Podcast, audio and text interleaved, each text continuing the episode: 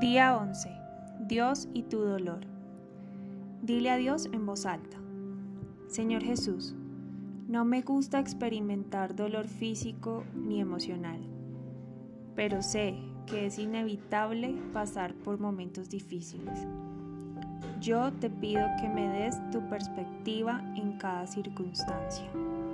Recuérdame que tú tienes el control y que estás presente y por favor, dame la llenura de tu Santo Espíritu de manera que pueda responder de la manera correcta.